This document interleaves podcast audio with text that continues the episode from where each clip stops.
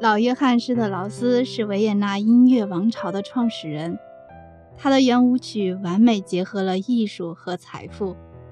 他创作了约两百五十首作品，以《拉德茨基进行曲》最为著名。不过，很快呢就被他的儿子们超越了。妈妈将话题转向了一个不那么危险的主题，我们开始讨论施特劳斯和兰纳各自的贡献。我经常在普拉特听到他俩的名字。